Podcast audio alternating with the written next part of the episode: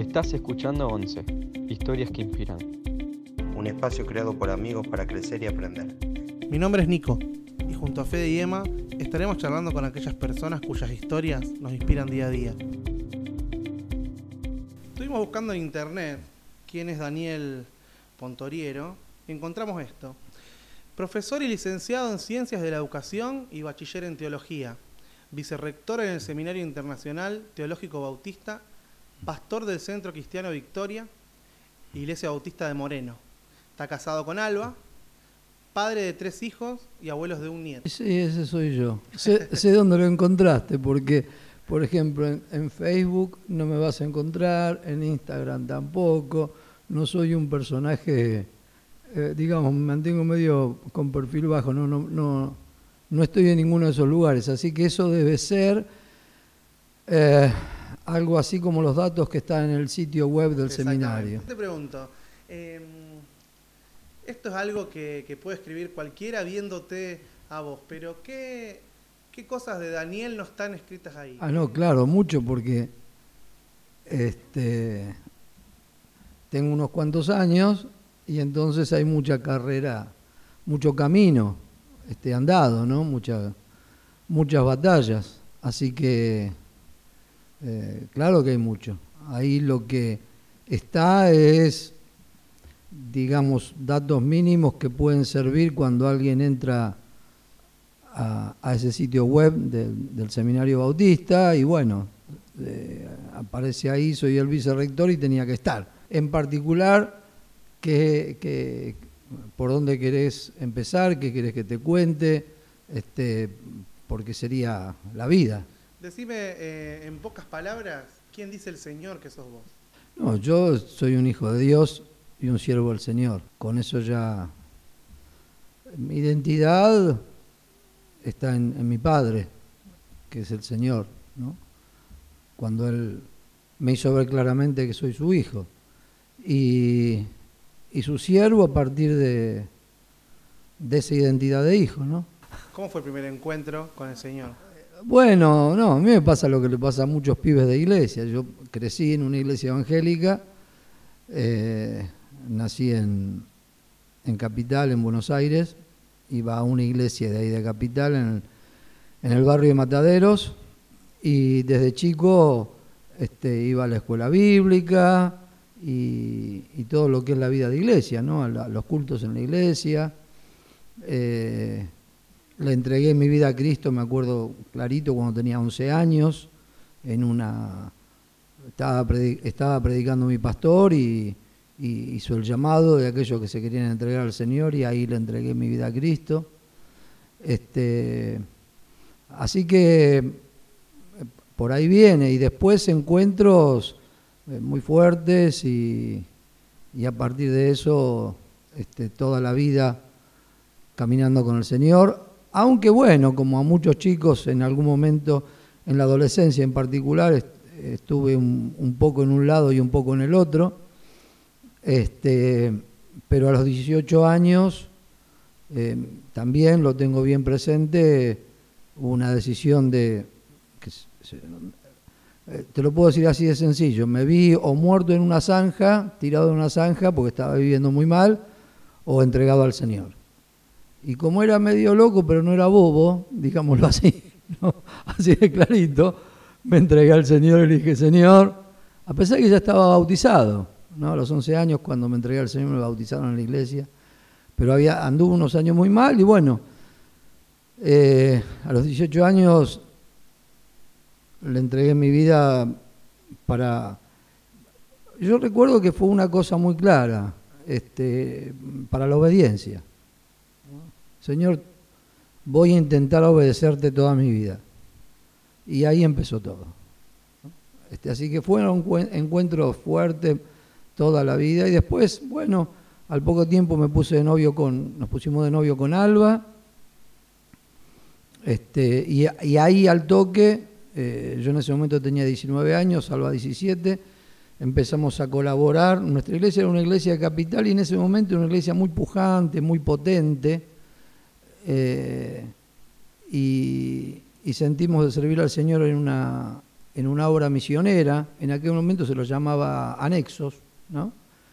Y entonces fuimos a colaborar con un pastor en un anexo y ahí empecé a servir al Señor a los 19 años, ahí empecé a predicar, el pastor no sé qué le pasó, que me dijo vas a predicar una vez por mes, ni me conocía.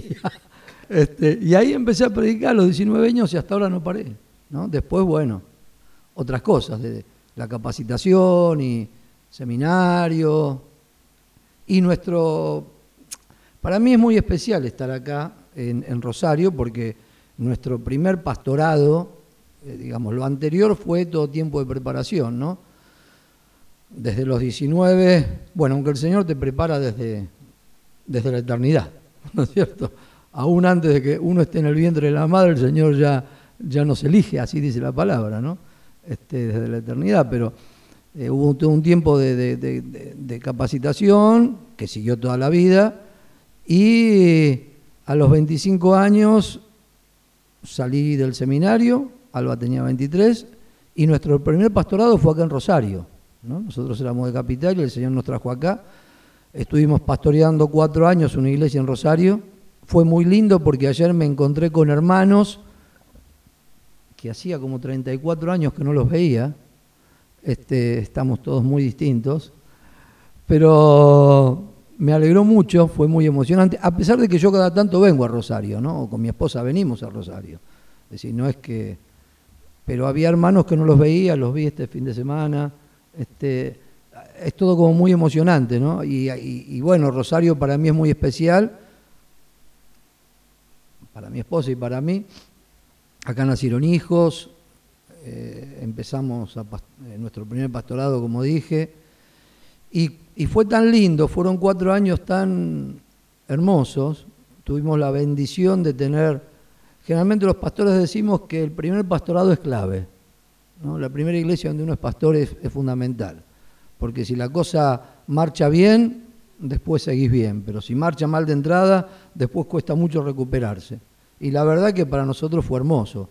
Cada vez que vengo a Rosario soy feliz, entonces volver este, está bueno y, Dios nos bendijo y tuvimos una primera experiencia linda de pastorado. Así que, digo, para mí todo esto es muy, muy lindo y, bueno, por eso digo, una etapa como, como de arranque, de inicio, preparación, estudio en el seminario y después, bueno, vino todo lo demás, ¿no?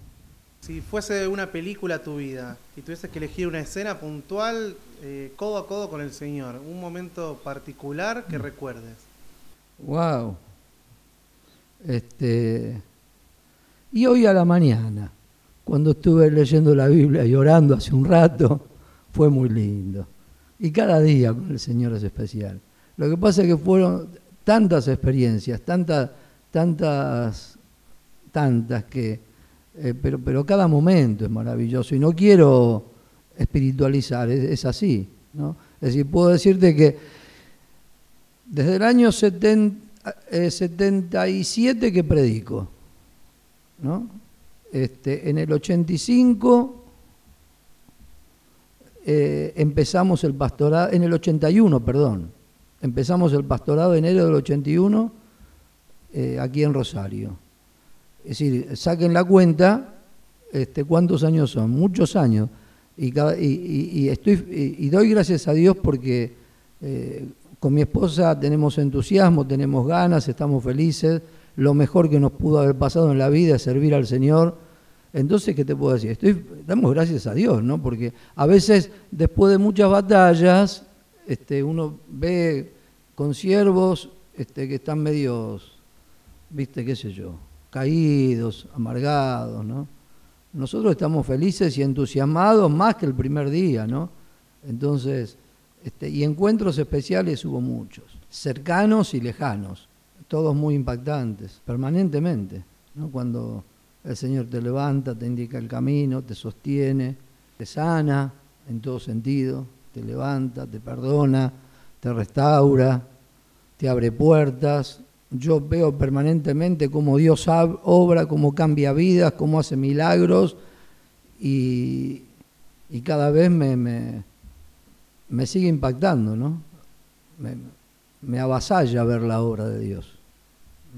pasa por arriba como, como un, un tanque, ¿viste? Me- me- este, yo veo como Dios obra en la, en la vida de la gente y, y para nosotros nuestra pasión es muy, muy sencilla de definirla, la salvación de las almas y la edificación de la iglesia. Y yo veo cada día como Dios salva gente y cómo edifica la iglesia y digo, bueno, ya está, soy, ya está. ¿no? Después lo otro, viste, hubo eh, un camino recorrido, pero hay mucho todavía por recorrer, tanto. Tenemos una máquina del tiempo nosotros Eh, y te la prestamos un ratito. Vos podés elegir. Podés volver al pasado, a revivir un momento, o podés ir al futuro a ver cómo se va a dar cierto acontecimiento. me voy al futuro. ¿Y qué te gustaría ver? A ver, me voy al futuro no por negar el pasado, sino porque nuestra perspectiva es hacia adelante. A pesar de que el, el pasado está marcado por un montón de, de experiencias impresionantes. Pero prefiero ir al futuro. Y el futuro yo estoy viendo que están haciendo una nueva iglesia. Y me apasiona, me entusiasma. La nueva iglesia que están haciendo. El Señor está haciendo nacer, no hablo de mi iglesia, ¿eh? sino de la iglesia. Yo veo que Dios está haciendo algo muy fuerte a nivel espiritual, están haciendo una nueva iglesia y lo- los que lo podamos captar y entremos, vamos a ver más todavía cosas que ojo no vio ni oído yo. Son las que Él tiene preparado para aquellos que le aman. Y eso viene. Y no dentro de mucho, ya empezó ya está sucediendo. Y como pastor, ¿cómo, en tu iglesia particular, cómo haces para cuidar a toda la gente que está, que está yendo? Para, obviamente, o sea, el pastor viene de la relación de un rebaño y Sí, cuidar de cada uno. sí, es el desafío de toda mi vida y siempre está incompleto. ¿Qué te voy a decir? ¿Que está todo bien? Yo creo que una de las cosas que el Señor está haciendo en, este, en esto y, y- y en lo que viene es una iglesia de verdad, ¿no? Porque ha habido mucho, este, en Buenos Aires decimos mucho chamullo, Este, sí, acá también. Yo no sé, espero que se capte. Eh, a pesar de que estoy en un mundo intelectual como es el seminario, no me puedo sacar de encima mi barrio, ¿viste? A pesar de que pasaron muchos años. Y, la verdad es esa, hacemos lo que podemos, lo mejor que podemos. Eh, algunas cosas salen bien, la mayoría salen mal, el Señor tiene misericordia y Él hace la obra. Eh, y cómo cuidar a todos, no, no puedo. Este, a pesar de que se forman equipos, ¿viste? ¿Qué, qué te voy a decir? Claro que hay equipos de trabajo y todo. Pero lo que el Señor hace nos, supera. Yo siempre estoy con carga por algún hermano que, este, por ejemplo, este fin de semana teníamos que estar acá y el día que, estamos, que estábamos viviendo acá falleció una hermana de la iglesia a quien yo amo porque ella en una ocasión me salvó la vida. Yo me moría y, y ella me, me salvó. Y ella, el Señor la llevó y no pudo estar con la hija porque tenía que estar acá. Bueno, obvio que me encargué de que un grupo, con mi esposa nos encargamos de que un grupo de hermanos estuviera con la hija. Ahora, hoy fue a la mañana, fue eh, el, entierro y la iglesia estaba ahí con la familia. Pero bueno, yo hubiera querido estar ahí, porque esta hermana que se fue con el Señor, siendo joven, para mí era muy especial. Entonces, eh, digamos, uno, uno lleva muchas cosas así, ¿viste? No sé si soy de ese clan. Entonces, no, sí, podemos este, atender a todos y qué sé yo. que- no, ¿viste? En mi iglesia entra mucha gente y también se va mucha gente. Es inevitable. Eh, hemos probado de todo. Vos me querés decir eh, qué método. No, te, tendría que hacer una lista de lo que hemos probado para que entren y no se vayan. Y yo fundamentalmente me siento pastor, entonces a mí me interesa el rebaño, que es lo que vos decías, ¿no? Pero me doy cuenta que hay un montón de factores y uno trata de ir cubriéndolos, pero sí sé que hay que estar con el dolor de la gente y lo hacemos. la gente tiene mucho dolor. Y hay que estar ahí, hay que dar un abrazo, hay que amar, hay que cuidar, en todo lo que se pueda, pero te das cuenta que se te escapa a veces, se te escurre, ¿viste? No podés todo. ¿no? Cuando hay dinámica, en nuestro caso hay mucha movida, ¿viste? Hay mucha dinámica, mucha gente que, que se acerca. En nuestro caso es una iglesia que está mucho en la calle. Casi todos los domingos tenemos bautismos. Este, a veces 10, a veces 3, a veces 2, casi todo. Y mucha calle, mucha, este, mucha predicación afuera. Y, bueno, y tenemos distintos, distintas modalidades de, de, tratar de ocuparnos. Yo no sé cómo habrá hecho la iglesia de Jerusalén, que en un día se le convirtieron 3.000 personas. ¿Los habrán podido atender a todos? ¿Cómo habrán hecho? A ver, yo son más las preguntas que me hago que las... Pues yo se me lo pregunto siempre. Digo, pero ¿y cómo hicieron? Pedro predicó su primer mensaje, por lo menos mi Biblia dice así. Y en un día se bautizaron 3.000. No sé ni cómo habrán hecho para bautizarlo. Habrán improvisado un equipo de bautismo, porque bautizar 3.000 personas en un día, no sé, este, es una cosa que no... No hay organización que aguante. No, yo estoy seguro que no lo tenían previsto, ¿eh? Planificado no estaba, por los hombres digo, sí por el Espíritu Santo. Pero, ¿quién se iba a imaginar que Pedro iba a predicar y iba a tener 3.000 bautismos en un día? Yo creo que Pedro no se lo imaginó tampoco. No. ¿Te pasó alguna vez de, de ir con la expectativa baja y que el Señor te haya sorprendido? No. Discúlpame, te, te, tengo que decir, yo digo la verdad y no me hago el espiritual. No. Mira, te voy a contar muy cortito. Cuando nosotros, una de las iglesias que empezamos, cuando estábamos en el seminario, empezamos eh, una iglesia en Capital, en la zona de Palermo, al otro año otra iglesia en otro lado.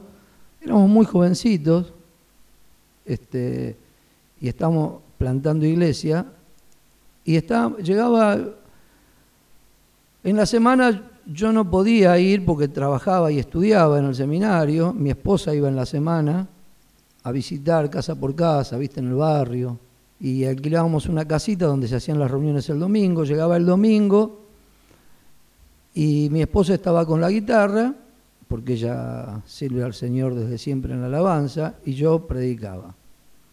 Y ella cantaba y yo predicaba, y estábamos los dos solos pasaba un domingo, un mes, dos meses, ella iba, el sábado me sumaba yo, el sábado íbamos juntos a visitar, a andar casa por casa, y llegaba el domingo y ella cantaba y yo le predicaba, es como que ella me cantaba a mí, yo le predicaba a ella, ¿viste? Y hacíamos toda la reunión, con ofrenda y todo, los dos solos. Hasta que después de un tiempo alquilamos, eh, pedimos, alquilamos una carpa, hicimos campaña, a veces venía un matrimonio de nuestra iglesia a darnos una mano. ¿Por qué te digo esto? Porque estábamos allí, yo cerraba los ojos y cuando cerraba los ojos veía multitudes. Y abría los ojos y estaba mi esposa nada más. es decir, ¿por qué te digo esto? Porque este, siempre tuve la expectativa de que la gente se, se, iba a entregar a Cristo. Entonces, no, no, la verdad, no, no, aún en los momentos más difíciles, nunca fui con, bueno, a ver si hoy pasa algo, no pasa nada. No, te digo la verdad. Siempre fui, siempre, cada vez que me toca predicar, estoy a la expectativa de que Dios va a hacer algo, algo grande. Venga lo que venga. Ahora, que me ha sorprendido, sí, porque siempre ha hecho mucho más, como dice la palabra, de lo que pedimos o entendemos, ¿no?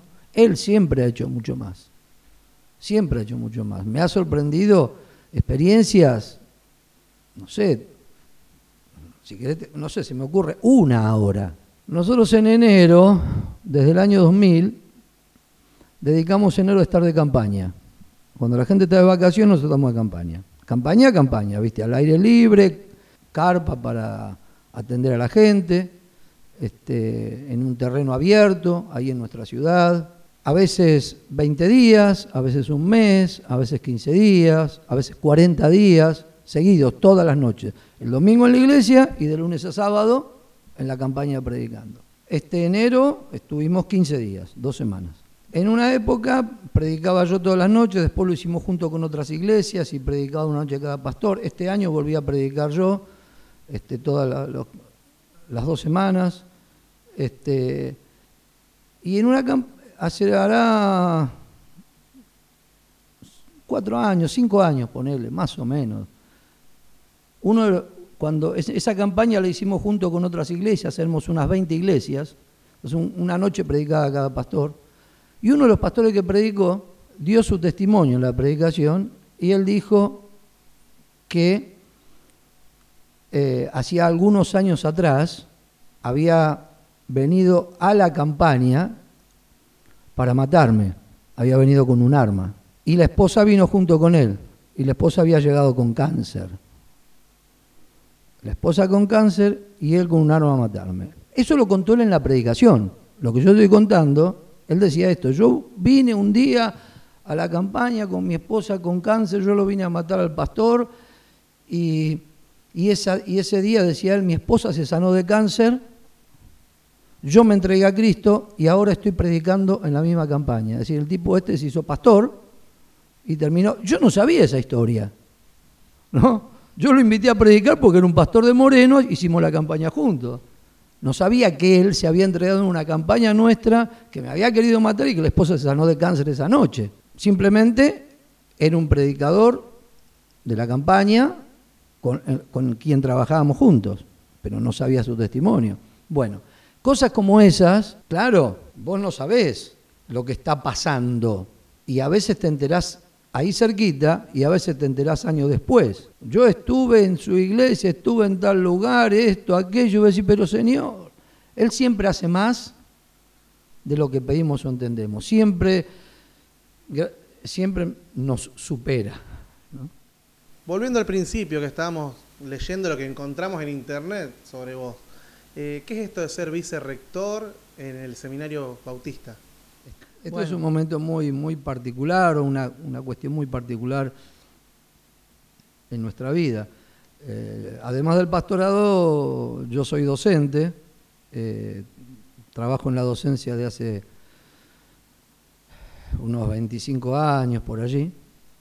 Eh, como decía ahí, estudié en la Universidad de Educación, eso me permitió trabajar en escuelas como profesor, escuelas secundarias, en, terciarios, siempre en, la ciudad de Moreno, donde vivimos, ¿no? ahí en el oeste del conurbano.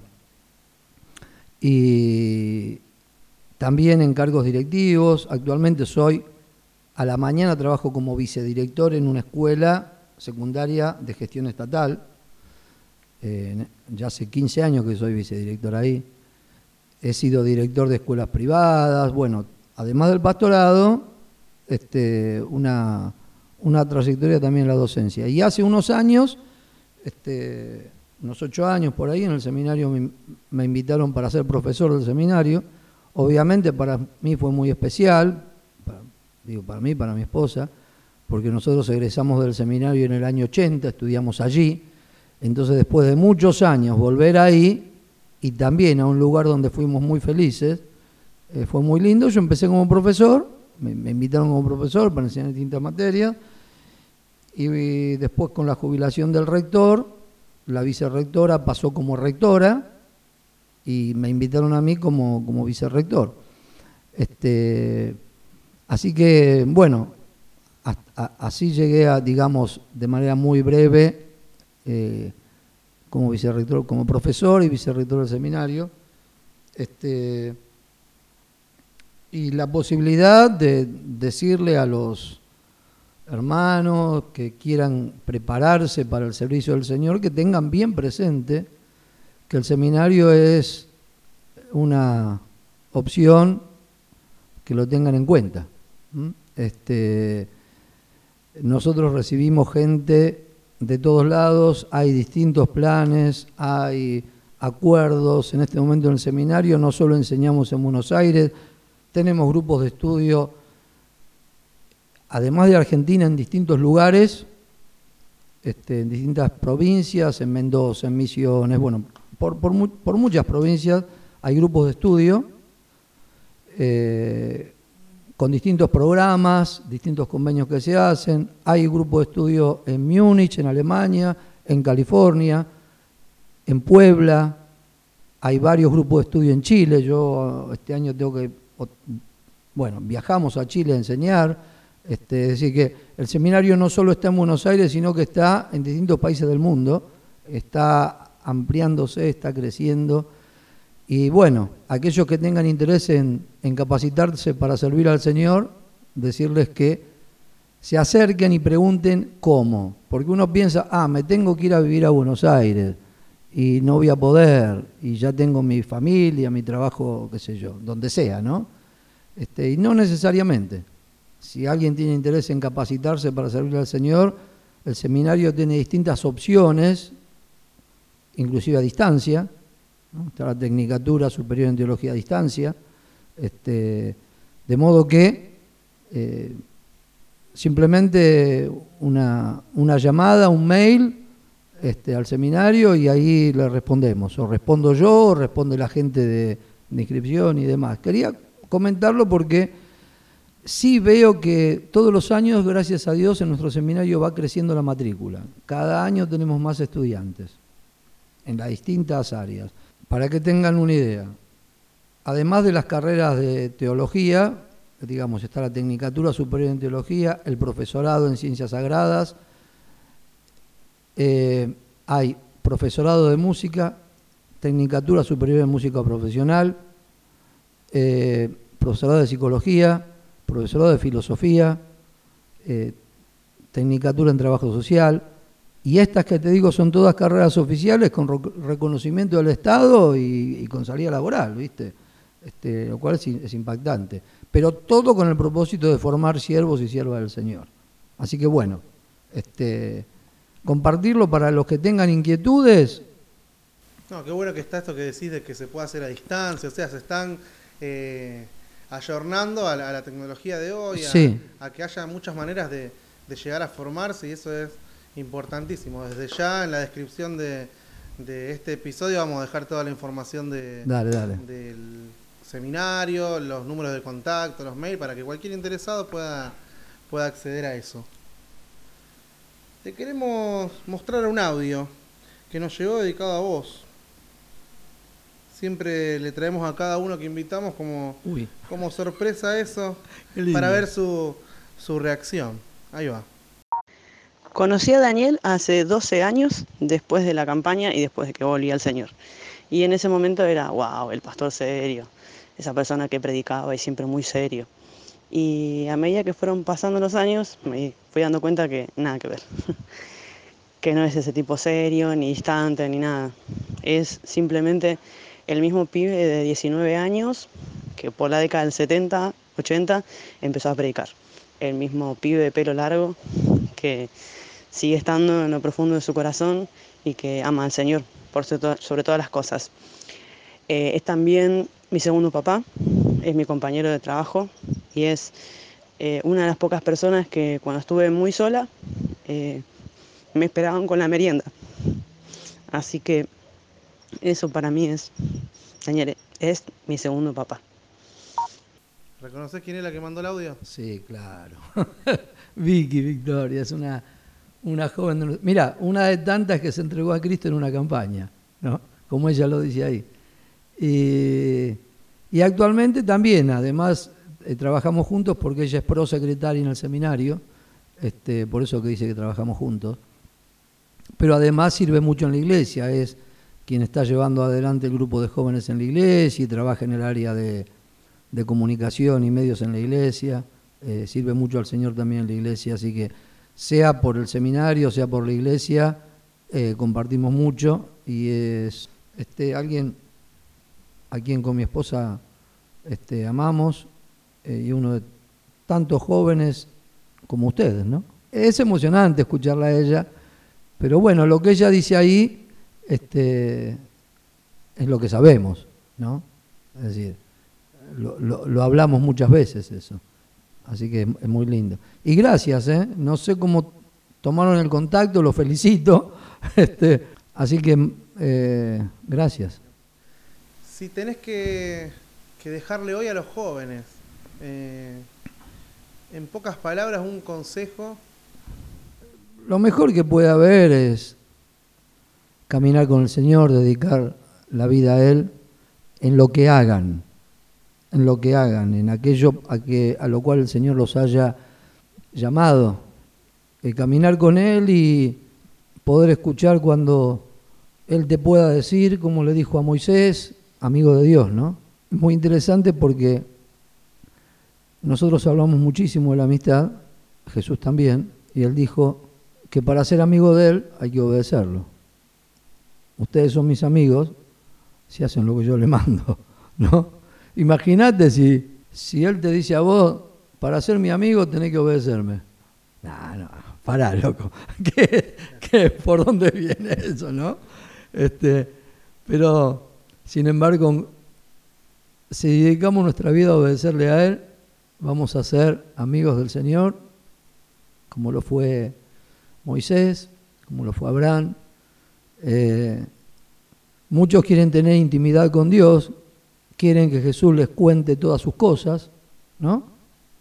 Como los amigos, viste, que se encuentran todo, pero no obedecen. No hay intimidad si no hay obediencia con Dios, ¿no? Porque Él es amigo, pero no deja de ser Señor.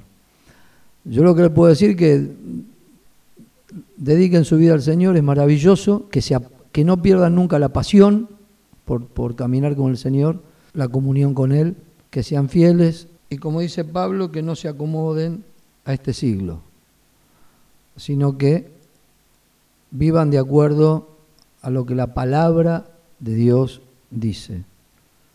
Tenemos que ser gente de la palabra de Dios. Lo que dice la Biblia, eso es. Y no, no negociar con eso, no negociar con eso. Obedezcan la palabra. Y lo que les puedo decir que si hacen eso, son fieles, se van a sorprender de lo que Dios puede hacer. Se van a sorprender. Así que ustedes prepárense, ¿eh? porque lo que Dios puede hacer en la vida de ustedes, wow, la gente se va a sorprender. Bueno, Daniel, espero que te hayas sentido cómodo. Sí, yo sí. Eh, tratamos de, de, hacer esta charla eh, íntima, una charla simpática, una charla donde podamos escuchar historias de gente común, gente como vos, como yo, pero que en las manos del Señor tienen historias de vida increíbles, no por lo que uno pueda hacer, no. sino por lo que el Señor hace a través de, de uno. Esto es 11, historias que inspiran. Esperamos que haya gustado el episodio y nos veremos en la próxima. Gracias.